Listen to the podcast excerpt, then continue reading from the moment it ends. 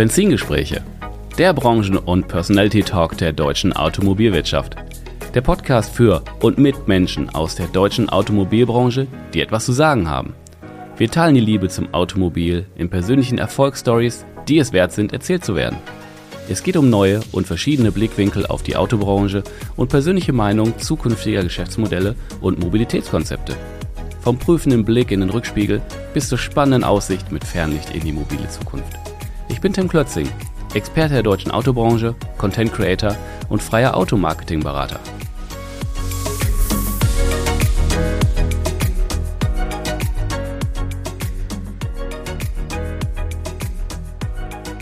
Kurzer Boxenstopp bei meinem Partner dieser Folge, Mehrkanal. Als führender Anbieter für Marketinglösungen bringt Mehrkanal die Werbemaßnahmen Ihrer Marke auf die Straße. So erreichen Sie Ihre Kunden automatisiert, hyperpersonalisiert und mit dem entscheidenden Plus an Relevanz. Seit mehr als 20 Jahren bietet Mehrkanal nicht nur eine umfangreiche Marketingplattform, sondern auch einen erstklassigen Full Service in allen Marketingfragen. Lokalisieren, konfigurieren, buchen und messen Sie Ihre Werbemittel und Kampagnen mit Mehrkanal. Mehr Informationen www.mehrkanal.com. Herzlich willkommen zurück bei den Benzingesprächen. Und heute ist quasi die jährliche Jahreswechselausgabe dran.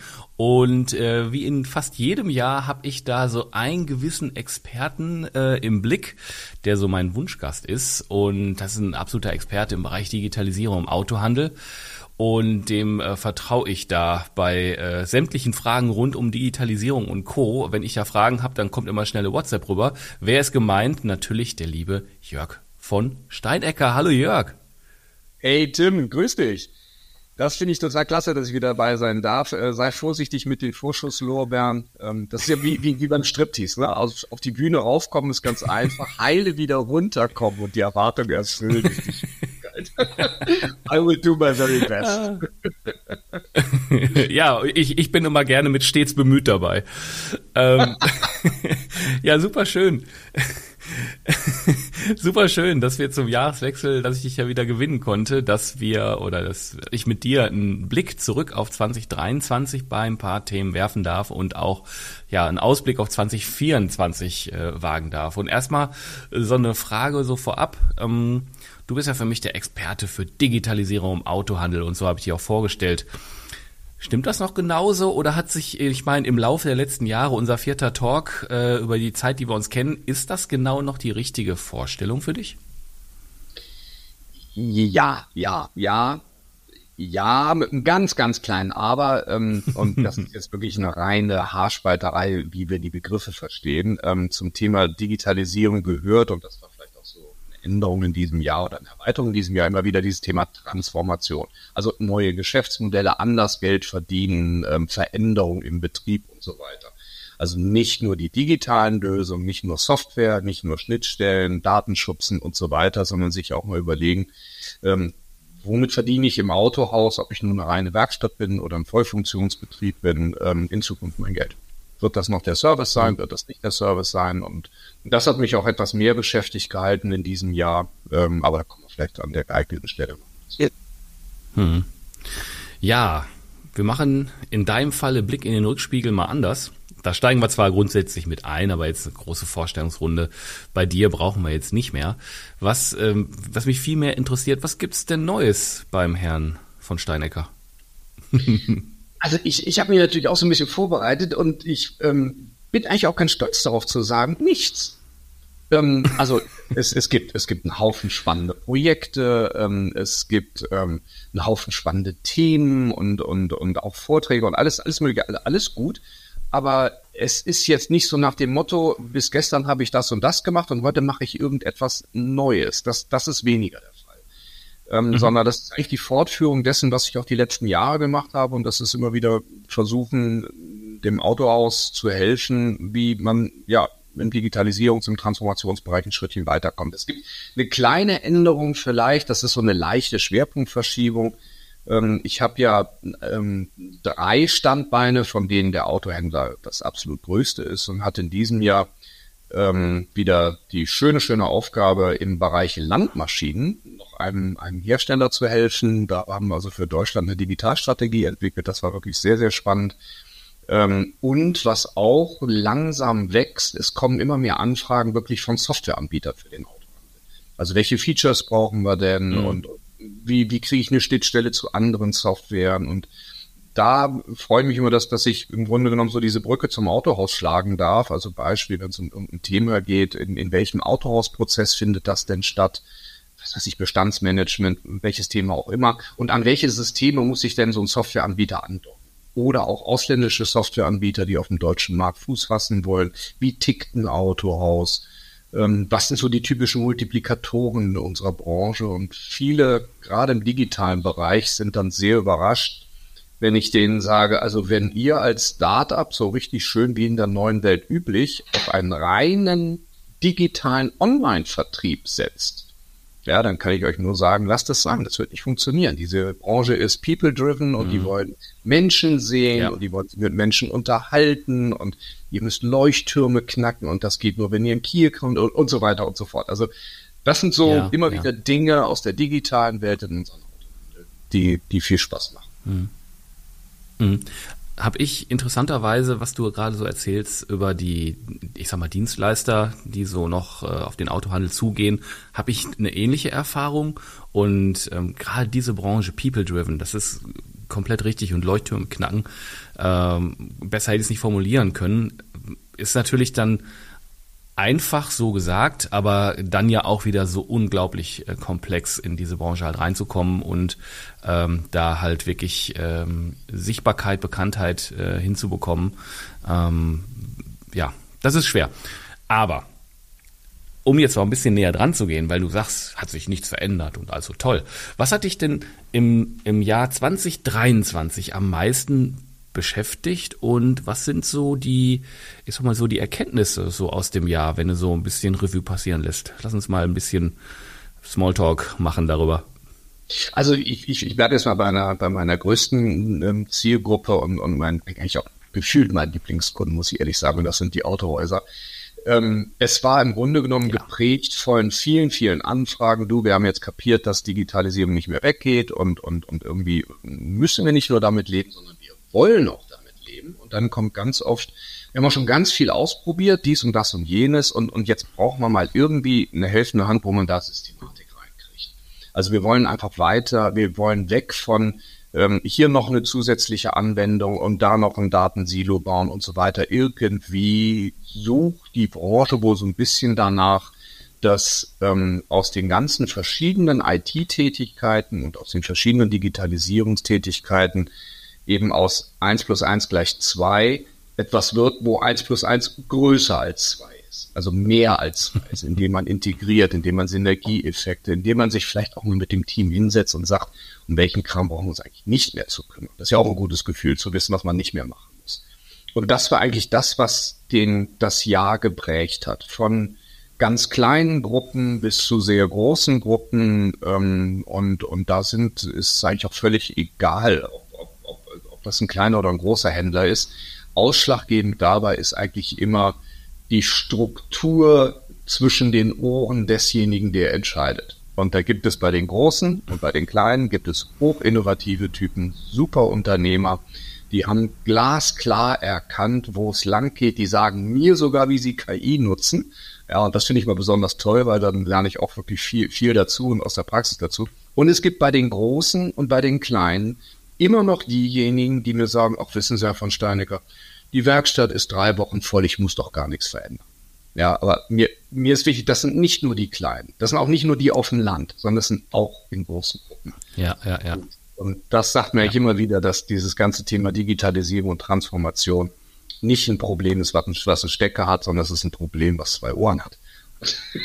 was zwischen diesen beiden Ohren bei den Menschen passiert. Das ist das Entscheidende. Ja, sehr schön, sehr schön gesagt. Ich habe da auch als äh, Stichworte KI hier noch so stehen und aber auch neue Geschäftsmodelle. Damit bist du ja auch, ich sag mal, regelmäßig äh, zu hören oder oder zu sehen. Und wo stehen wir denn so, wenn du so ein, so ein Roundup machen willst? boah, ist ja auch ein riesiges Buzzword. Neue Geschäftsmodelle. Ja.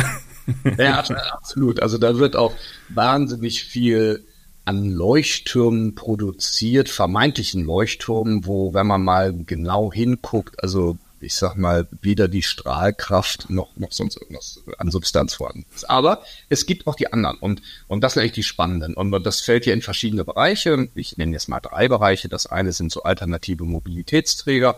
Also Fahrrad hat natürlich im Jahr 2023 einen Dämpfer erlebt, aber man muss auch ganz klar dazu sagen, wir hatten in den Vorjahren durch Corona einen völlig unnatürlichen Spike. Ja, also war eine Riesenspitze, eine Wachstumsspitze drin.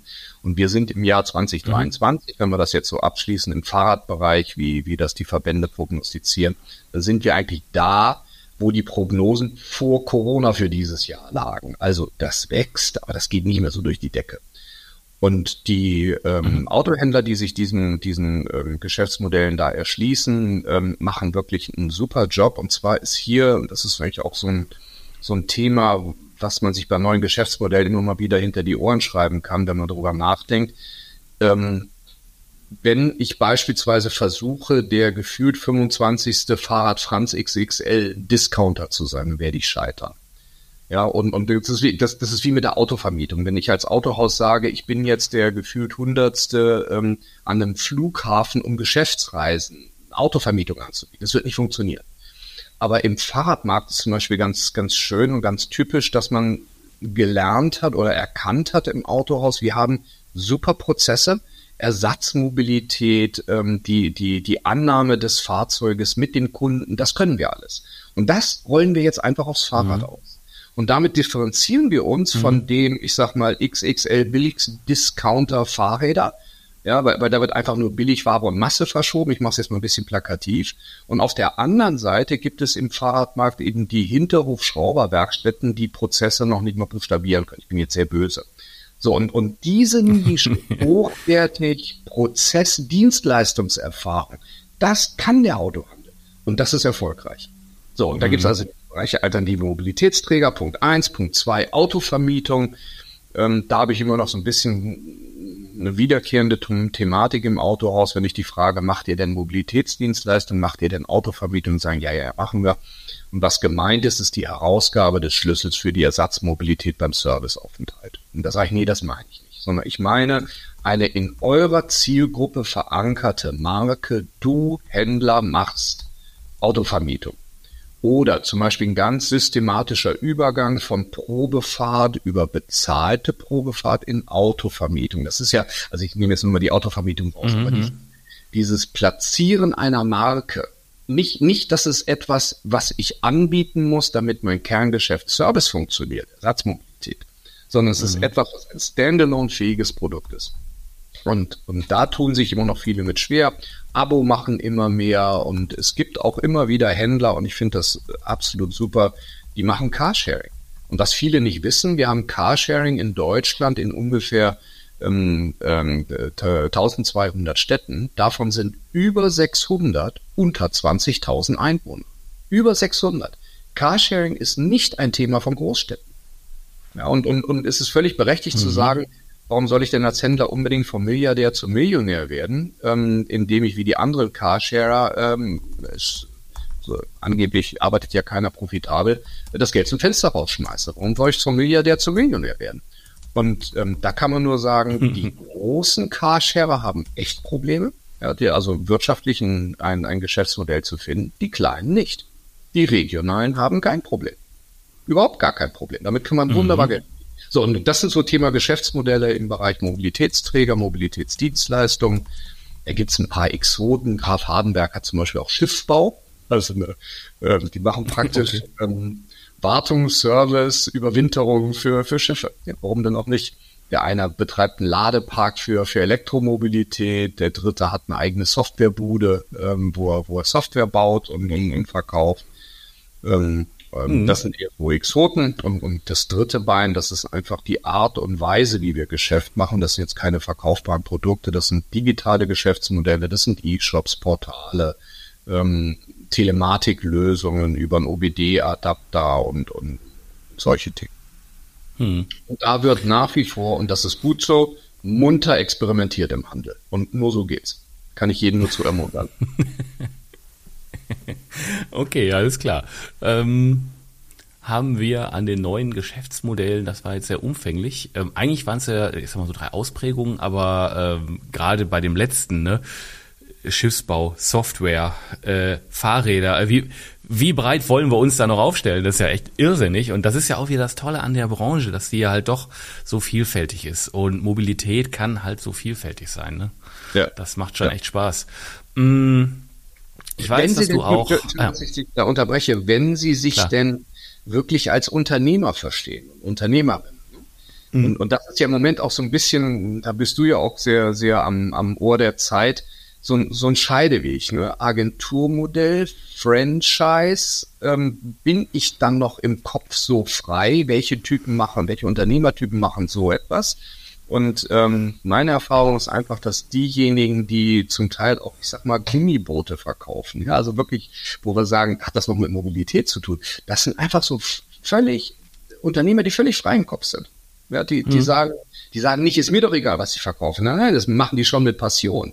Aber die haben halt mhm. halt nicht, die fühlen sich nicht angeleimt durch irgendjemanden, durch einen Systemanbieter, durch einen Hersteller, durch wen auch immer. Ich glaube, darauf kommt mhm. es an. Absolut. Mm, ich weiß gar nicht, ob wir das Thema Digitalisierung jetzt so groß heute spielen. Ich würde mal lieber so auf deine ähm, Meinung so jetzt oh, ich übertreibe auch mal, ich überspitze es, Jahr eins von künstlicher Intelligenz. Ja, ChatGPT ist jetzt ein Jahr alt, künstliche Intelligenz ist ein Jahr alt, ist natürlich völliger Unsinn. Äh, da habe ich letztens einen Vortrag zu halten dürfen und wenn man weiß, dass, ich sag mal, Ende der, ich habe die genaue Zahl natürlich nicht parat, aber Ende der äh, Anfang der 50er, 50er Jahre, Jahre das Wort AI Ganz ja. genau, 50er Jahre Anfang, da gab es eine Konferenz in Amerika, wo das erste Mal AI, Artificial Intelligence, ähm, auf dem auf der Agenda stand und wenn man dann so durch die Jahrzehnte mal rauscht, ähm, was da so war, habe ich echt gemerkt, dass viele so, ach so, ja, okay, irgendwie haben die es geahnt, aber die wussten es nicht und alle sind gerade so, hey, hier KI ist jetzt da und es fängt so an. Wie ist denn dein Blick auf, ich sag mal, das äh, äh, ja Jahr eins KI äh, überspitzt gesagt in der Automobil im Automobilhandel?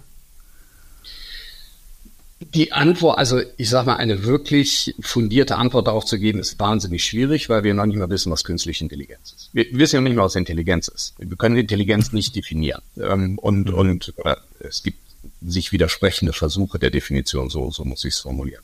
Und dann mhm. wird es natürlich noch schwieriger bei künstlicher Intelligenz. Du hast völlig recht. Ne? Alan Turing war so der Erste, der in den 50er Jahren das genau. Ganze mal erdacht hat. Thema neuronale Netze, die Konzeption von neuronalen Netzen ist uralt. Wir konnten sie nur nie rechnen. Da gab es mal so ein paar seitliche Arabesken mit Expertensystemen in den, in den 70er, 80er Jahren. Auch nicht so richtig funktioniert. Also wenn wir das unter KI buchen, dann ist sie eigentlich uralt. Sie hat halt ein unglaubliches Momentum erfahren dadurch, Moore's Law, exponentielle Entwicklung der Rechnerkapazitäten und so weiter, wir in den letzten zwei, drei Jahren diese Dinger endlich rechnen lassen konnten. Und zwar in Größenordnungen, wo die Ergebnisse signifikant anwendungsfähig geworden sind. So, und das ist passiert. Und das ist mit ChatGPT passiert, mit diesem vortrainierten Modell. Und das ist halt der iPhone-Moment der künstlichen Intelligenz gewesen. Und der hat letzten Herbst stattgefunden. So, wenn ja. ich, ich bin immer so ein bisschen irritiert, wenn ich das mal auch auf unsere Branche übersetze, wenn wir sagen oder wenn wir danach fragen, ähm, wie kann ich denn KI im Betrieb einsetzen?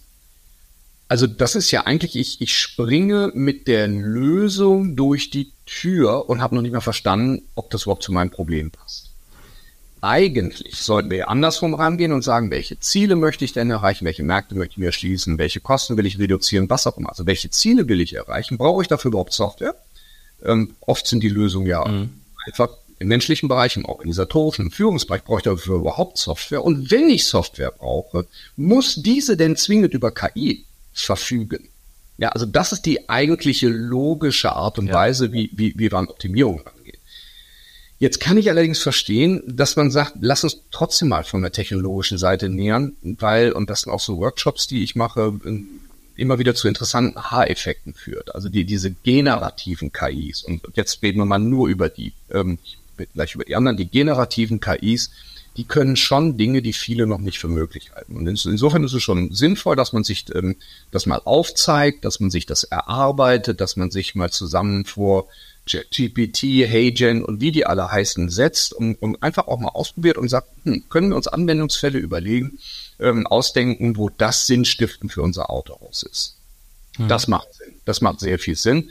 Wobei wir auch da, das ist so eine typische Lernkurve in den, in den Workshops und in den Projekten, ähm, immer wieder feststellen, KI löst nicht alles. KI löst 50 mhm. 60, manchmal 70 Prozent der Aufwände, Zeiten oder ähnliches. Also Beispiel, wenn, wenn ich die Aufgabe habe, einem Kunden zu wiederholten Mal eine E-Mail zu schicken, warum sein Auto wieder drei Wochen später kommt oder drei Monate später, dann habe ich ja folgende Aufgaben. Ich muss diese Text, diesen Text strukturieren. Ich, ich muss in jedem Kapitel oder Absatz oder wie auch immer mir überlegen, was sind denn so die typischen Buzzwords? Was sind denn so die typischen Dinge, Formulierungen, die da rein? In diesen beiden Themenfeldern kann KI wunderbar unterstützen. Da kann es mir richtig viel Arbeit abnehmen. Aber wenn ich dann mir was angucke, was irgendwas generiert hat, ChatGPT zum Beispiel, dann stelle ich fest, das ist kalt. Ja, das ist, das ist, ist, ist ja auch nur Durchschnittsberechnung. Mehr macht KI ja nicht. Es rechnet nur statistische mhm. Durchschnitte aus. Und es ist kalt, es ist mein, mein, mein, meine persönlichen Nuancen sind da nicht drin. Ähm, ich muss vielleicht noch ähm, den Namen des, des, des Autos eingeben, ich muss das personalisieren und, und so weiter und so fort. Und da sind eben Dinge im Moment noch notwendig, wo der Mensch seine persönliche Duftmarke reinbringen muss. Und ganz klar auch Fehler abfängt. Die, die, die, ja. die halluzinieren, die Biester. Mhm. Ist so. Ja, ja, aber, aber mhm. diese 50 bis 60 Prozent, das ist wirklich Zeitersparnis. Was, du, du bist ja auf dem Thema mhm, ja. Äh, unterwegs. Kannst du das bestätigen, die Erfahrung, oder? Ja, also KI ist jetzt nicht das Allheilmittel. Und ähm, jetzt das Beispiel mit E-Mails beantworten oder so, ja, jetzt wenn äh, Microsoft Copilot, was ja auch ChatGPT aufsetzt, in Office 365 so invol äh, involviert, integriert, mh, mm, soll man jetzt nicht meinen, dass sich E-Mails von alleine schreiben ließen also theoretisch kann, kann man es machen, aber du kommst ja nicht drum hin, das nochmal zu lesen und, und Korrektur zu lesen. Und dann bin ich halt ja. schnell dabei, das schreibe ich lieber selber. Mm, weil genau diese Note. Es gibt ja auch Tools, da kannst du jetzt sagen, schreib mir den Text ähm, in der Du-Form sehr freundlich. Das, das geht ja dann auch. Ne? Das musst du den Maschinen nur sagen. Ne? Was das alte äh, Sprichwort steht in, steht out. Ne? ist ganz ja, klar. Ja, Sagst du denen einfach nur du brauchst eine Antwort, dann kriegst du irgendeine Antwort. Wenn du es definierst, kriegst du halt eine gute Antwort. Mm, ich habe halt viele Berührungspunkte im Bereich Marketing damit und mm, das kann mm, ich habe jetzt so einen Fall, wo, wo es um, um, um Bildmaterial geht ähm, für, für Social Media Kampagnen. Und ähm, du kannst jetzt nicht einfach hergehen und sagen, so, mach mir ein Bild von dem und dem Auto, von der und der Marke, von dem und dem Hintergrund. Da muss man schon ganz schön viel Dinge ähm, begutachten. Ja, es ist, es ist so, dass das Urheberrecht ähm, ist auch ein ja. Riesenthema dabei.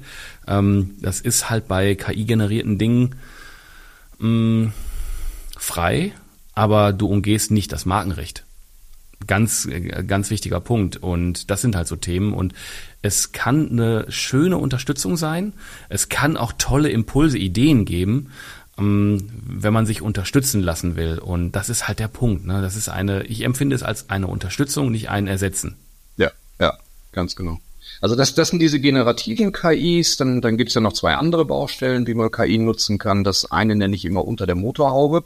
Also Beispiel, das sind irgendwelche Anwendungen, es gibt zum Beispiel welche, die können sehr gut Daten aus bestimmten Dokumenten extrahieren. Also Kunde kommt ins Auto aus und ich will eine Autovermietung machen oder, oder will sein Fahrzeug annehmen, der liegt mir einen Fahrzeugschein auf den Tisch, damit ich Name nicht mehr abtippen muss, scanne ich das. Und das ist gerade bei Fahrzeugscheinen, die sind ja sehr fälschungssicher aufgebaut, ein relativ komplexer Prozess und ziehen mir die Daten raus, die ich dann wieder in irgendein System einspeisen kann, sodass ich nicht abtippen muss. Oder Preisfindung oder ähnliches. Und da sage ich immer den Händlern, ob dann KI drin ist oder nicht, das ist eigentlich egal, wenn das Ergebnis stimmt. Und da wird sich auch sicherlich noch ein bisschen die Spreu vom Weizen trennen. KI hat das Potenzial, viele Dinge zu verbessern, das will ich gar nicht in Frage stellen. Aber bei einigen wird man auch feststellen, nee, da brauchen wir nicht unbedingt ein trainiertes neuronales Netz dahinter mit viel Aufwand. Das kann auch irgendwie eine Regel lösen oder ähnliches. Das ist so die zweite Sache, wenn, wenn KI unter der Motorhaube steckt. Mhm. Die dritte Sache, und auch das findet statt, ist wirklich interessant, das sind Autohäuser, die bauen eigene neuronale und, und ganz ehrlich, so schwierig ist das nicht. Ne? Die, die, die Software TensorFlow kannst du dir runterladen. Du kommst halt immer wieder auf das Problem zurück, dass du diese neuronalen Netze trainieren musst. Und, und da machen die Autohausgruppen in der Regel immer dieselben mhm. Erfahrungen. Man stellt fest, na ja, ein paar hundert Datensätze und dann fängt das an, vernünftige Sachen auszuspucken. Nee, es sind leider oft ein paar zehntausend Datensätze. Und dann ist so die Frage, wo kommen die her? Mhm sich äh, Autos Zielgruppen zuweisen, Preisbestimmung von, von Fahrzeugen, von Gebrauchtwagen und ähnliches. Das sind so typische Anwendungsgebiete. Aber es passiert sehr selten, ähm, weil es auch wirklich aufwendig ist. Hm. Sind so die drei Bereiche KI. Ich halte hm. davon persönlich eine Menge. Da wird auch noch viel mehr kommen. Ich glaube nicht, dass die die Weltherrschaft an sich reißen werden, zumindest nicht in, in absehbarer Zeit. Ich glaube, dass wir als Menschheit Fehler machen werden, indem wir der KI zu viel erlauben an der einen oder anderen Stelle. Und das wird sicherlich mal zu einem Unfall führen und ähnliches. Ich hoffe, das läuft glücklich ab, glücklich ab. Aber alles mhm. andere, so Stichwort AGI, ne, also allgemeine künstliche In oder, oder General Artificial General Intelligence, das ist ja so die Mission von, von ähm, OpenAI. Ich glaube da nicht. Hm. Nicht, nicht menschgleich. Nicht menschgleich. Okay. Wird, wird lange ich sage nicht, dass es nie passieren wird, aber es wird lange nicht passieren. Okay. Mm, ich habe jetzt hier noch ein paar Stichworte. Da reiten wir jetzt mal ein bisschen bisschen kompakter durch, weil ähm, ich habe so aus den Vorjahren immer noch so drin, wie, zum Beispiel die, wie fällt eine Analyse der Corona-Krise in der oder auf die Autobranche in Deutschland aus? Ne? Ich denke, das haben wir so langsam ein bisschen abgehakt. Ähm, wir sind ja eher im Vorgespräch, sagte ich so, äh, wir sind ja schon in einer Phase, wo äh, die Autobranche es ja leider schafft, bei jeder neuen Krise auch die Hand zu heben. Äh, das ist so ein bisschen doof formuliert, aber ich glaube, das können alle äh, fühlen. Mm, da würde ich einfach vielleicht ein paar Stichworte mal hochwerfen und du, und du sagst mal so ein bisschen, was, was dazu denkst. Ähm, und danach habe ich noch ein, zwei Fragen, eigentlich aus den Vorjahren. Da würde mich auch nochmal interessieren, welche Entwicklung du da siehst. Ähm, was ist denn so, ja, Stichpunkte dieses Jahr. Ähm, Lieferengpässe ähm, sind so ein bisschen durch, aber das hat ja wieder komplett umgeschwungen, ne? Mittlerweile wieder, ja. Also, weißt du, ich, ich würde gerne noch mal einen Schritt zurückgehen und wir, wir, wir reden ja von Krisen und von Polykrisen und, und, und dann gab es die Chipkrise, dann gab es Corona und jetzt gibt es was weiß ich, Preisverfall Elektrofahrzeuge und alles ist eine Krise. Ich ja, glaube, ja, ja. Ich glaube, die Denke ist falsch. Ich glaube, wir müssen uns daran gewöhnen, dass diese multiplen ständigen Veränderungen. Eine echt spannende Story, wie ich finde. Aber weil noch was zu erzählen ist, ist hier erstmal Schluss für heute und es geht demnächst mit Teil 2 dieser spannenden Story weiter. Vielen Dank fürs Hören und bis bald.